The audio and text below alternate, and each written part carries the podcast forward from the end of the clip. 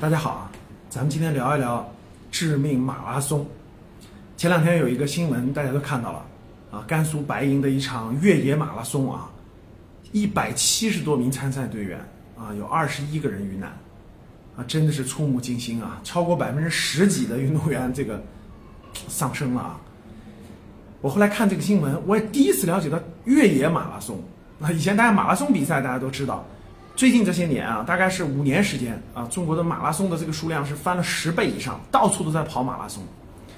我这次第一次了解到越野马拉松，更恐怖的是一看哦，是百公里啊，一百公里越野马拉松，在山区，然后呢海拔上升上千米，一百公里需要二十个小时跑完，什么概念？我看完那个规则啊，真的是震惊了。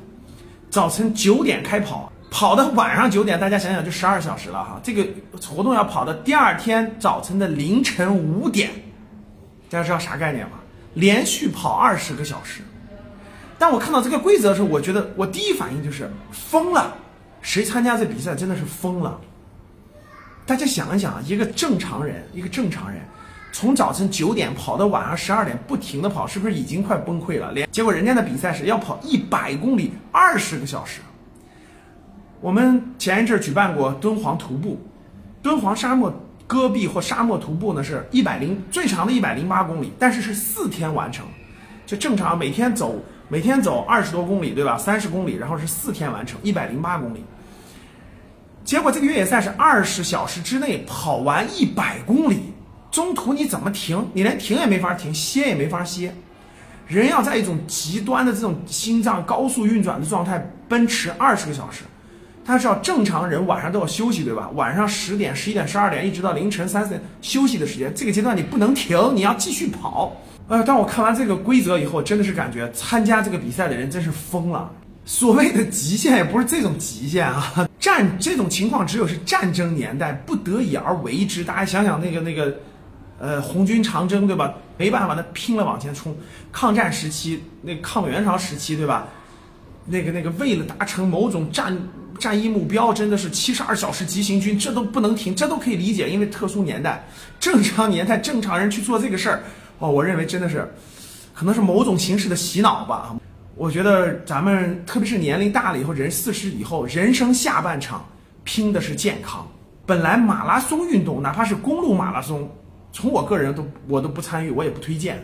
我觉得本身就是一种，可以说是一种极端运动啊。大家如果了解了马拉松的历史，其实知道这个这个人是做什么的，这个事情发生的什么情况。有些爱好者呢，对吧？适当参与参与，对吧？我觉得本身其实已经很有问题了。马拉松运动每一场经常有这种特殊情况猝死的产生，这种越野马拉松就不可想象。所以我觉得啊，呃，我们站在格局新健康的角度。如果大家稍微的学点中医的知识，稍微的学点健康的知识，我觉得都不会去做这样的事情。我觉得这样跟健康没有半点关系。我觉得是被某种，呃，那个那个执念，我觉得是某种执念给洗脑了。这种极限运动一点都不应该推崇。大家看这次这个在野外又山区救援都没法救援，遇到冰雹，遇到极端天气，车车上不去，人人上不去，只能是徒步爬山去救援，这种根本就不现实。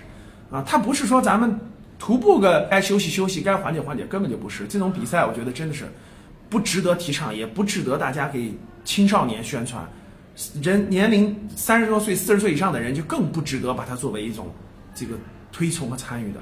所以我觉得还是那句话，各位，人生下半场拼的是健康，学点中医健康的知识，我认为比盲目去参加这种不健康的活动要强很多。